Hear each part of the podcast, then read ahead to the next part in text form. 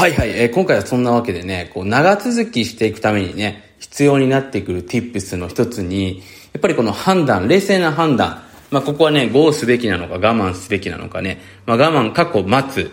ま、待ってね、忘れた方が良い場面っていうのはありますよね。まあ、よくこれ聞く話だと思いますけれども、執着を手放した時に自分が欲しかったものが手に入る。まあ、これってね、結構昔から、まあ、いろんな、あの、ブッディズムとか、まあ、いろんなところで言われてると思うんですけども、まあ、僕もね、この考え方というか、この法則っていうのはね、本当に、まあ、過去いろいろと自分の経験と照らし合わせてもね、本当にいい子なんじゃないかなというふうに、え、思っておりますよね。ただね、その人間っていうのはこう感情っていうものがあったりね、あと最近ではこうソーシャルメディアによるこう焦りですよね。今これをしなければいけないんじゃないか。まあ例えばね、すごくわかりやすい話をする。投資とかそうですよね。投資とかはその自分が例えば持っているその銘柄株とかね、まあ ETF とかがこうすごく買った時よりも下がってしまって、なんかニュース見てるともっと下がるんじゃないかなっていうふうに言われて焦ってね、売ってしまう。でもその数ヶ月後にはね、リカバリーして、えー、むしろね、最高値を更新して、なんであの時売ってしまったんだろうみたいなね、そこでまた自尊心をこう、傷つけてしまうっていう、結構こういうケースってあると思うんですよ。で、これビジネスでもそうだしね、人間関係でもそうだし、やっぱりこう人間って面白いんですけれども、その、特に、その、弱気になっている時のその自分の判断、焦りですよね。まあこういう時の人間の判断っていうのはかなり IQ が下がってしまっている部分があるんですね。で、これ特にお金に関してはね、人間っていうのはこれ本当に僕もね、いろんな人見てて思うんですけれども、かなり IQ が下がった判断をしてしまいがちなんですよ。そもそもお金のことをシンキングしていくと IQ が下がるっていうふうに言われてるんですね。だから僕も自分のビジネススクールでは、そのお金のことを第一に考えてビジネスを設計していくと、クリエイティブなアイデアって出てこないんですよ。だからまずお金のことは一回忘れて、まずビジネスモデル、まあどういう人たちにどんなものを売ってってね、どんな設計図にしていくのかっていうところを考えてた後に、その後にこう具体的な数字的な部分だったりとか、マネタイズのアイデアっていうのを考えていくっていう、このステップをやっぱり順番にしていかないとうまくいかないんですよね。だからこれ実際ね、僕の友人とかでもやっぱりその稼げる、要は分かりやすく言うと稼げるからこれをやるっていう基準だと続いていかないんですよ。もちろんその最大瞬間風速的な、一時的にすごく稼げたりする部分はありますけれども、長く続いていく部分っていうのは難しかったりするわけなんですよね。なのでまあ、一瞬うまくいくことと、実は長期的にうまくいくことっていうのは違うわけなんですけれども、まあ今日はね、そんな中でこう長期的にやっぱりうまくいかせるためにね、やっぱりその、今待つべきなのかどうなのかっていうところをですね、判断していくための tips を話していけたらなというふうに思っております。で、僕はですね、まあ今までの経験から振り返ってね、こう、やっぱり忘れて次に行くタイミングっていうのも重要だなっていうふうに思ってるんですね。まあ、ある程度ね、一定期間フォーカスをして自分のビジネスをね、全力でいろいろとやってみた後に、まあ、その後忘れていく。まあ、例えば投資とかもそうなんですけれども、例えば、ウォーレン・バフェットさんとかもそうですよね。バイアンドホールド、長期保有ですよね。でも、焦ってね、常にその、なんていうのかな、デイトレード的にやっていってる人よりも、やっぱり長期的に保有している人の方が、その、その期間も当然そうですけれども、最終的にいろいろと得られているものが多いわけですよ。で、やっぱりだからこの世界っていうのは本当に面白いんですけども、長く、えー、何かね、その、熟していけばいくほど、それなりにリターンを大きく得られるっていうね、法則が、まあ、年の世界だったら福利っていうものがありますから、あるのは事実なのかなというふうに思うんですけれども、ただね、その、そこにしか見えてないと人間っていうのは、そこにフォーカスをしてしまいすぎるわけです。だからそれが執着になってしまうわけですね。だから自分がビジネスに力を入れて、これが何が何でもうまくいくんだって思って力を入れすぎて、逆にうまくいかせてしまう、うまくいかなくさせてしまうこともあるわけですね。だから社長がその構いすぎてね、社員に、今、特にタッチしない方がいいのにタッチしすぎて逆にそのビジネスを破滅の方向に向かせたりする部分っていうのもあるわけなんですね。だからフォーカスして集中していく部分もありますけれども、一旦忘れてちょっと手放していくっていう、こういう期間もね、実は人生において僕は必要なんじゃないかなっていうふうに、まあいろんな物事に関して思ってるわけなんですよ。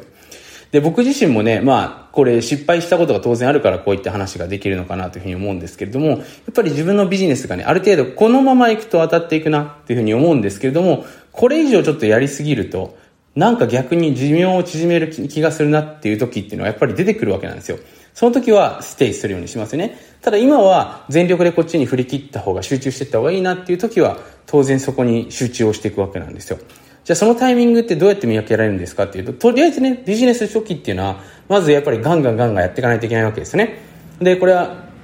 昨日もポケビジのね、あのスクールでお話ししましたけれども、まずはやっぱりテストだと思ってね、いろんなもの、自分が当たるものを見つかるまで、自分がね、このビジネス当たるか当たらないかっていうのをやってみないとほとんどわかんないんですよね。だからじゃあ何が正解かというとテストしかないんですよね。もうとにかくいろいろとテストしてみて、まあ小さくね、そのリスクがないものでね、なるべくその、これ売れるのかな、売れないのかなっていうのをどんどんどんどん徹底的に検証していく。実際に売れるか売れないかなんてやってみないとわかんないんですよね。どんな偉い人がね、これ売れるって言っても売れないことっていうのはいっぱいありますから、そんなもんなんですよね、ビジネス。だから人の話ってあんま聞かない。とにかく自分が売ってみた時の反応だけを見ていく。で、これをやっぱりいろんなところでテストしていくしかないんですね。で、その中で当たったものが見つかったら、そこに徹底的にフォーカスをしていくわけですよ。で、一通り、そこでね、やり通した後にね、一回だからそこでちょっと忘れて、次の、またことに行くと思うんで、いいと思うんですよね、そこで。で僕も一回ある程度、そこで自分がね、その、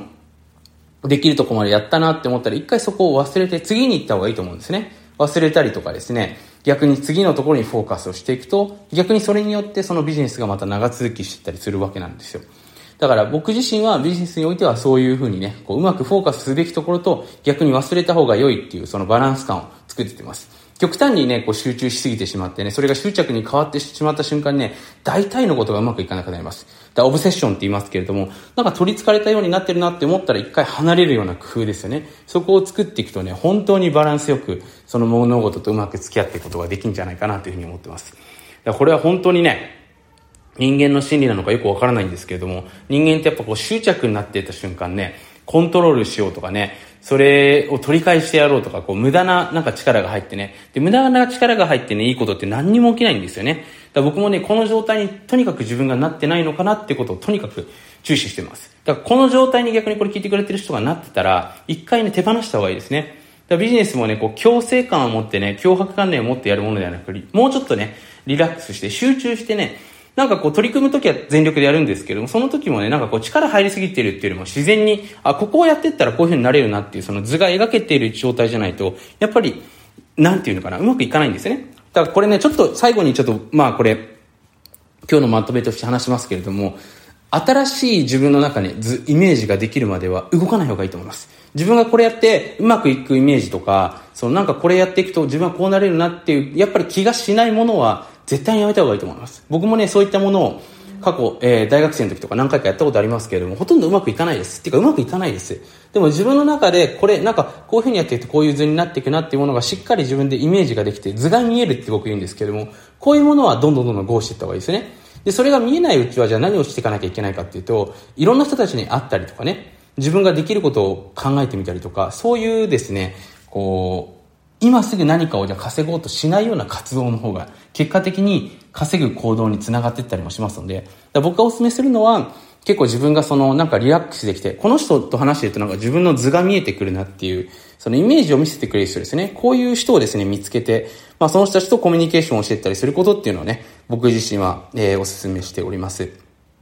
まあそんなわけでね、今回ちょっと、えー、直感の向き合い方ということでね、お話しさせていただきましたけれども、まあ本当にね、えー、人間の心理っていうのは面白くてね、良くも悪くもこの心理によって、まあこの世界は動いていったりもしますので、ぜひね、一度向き合って自分の心理確かめてみるのもいいんじゃないかなというふうに思っております。そのわけで今回も最後まで聞いてくださってありがとうございました。初めて聞かれた方はぜひね、えー、この番組、あの、経済的な自由にね、直結するかわからないですけれども、非常に重要な tips をね、お話ししていったりもしますので、面白いなと思っていただいた方は、ぜひね、番組の方登録してみてください。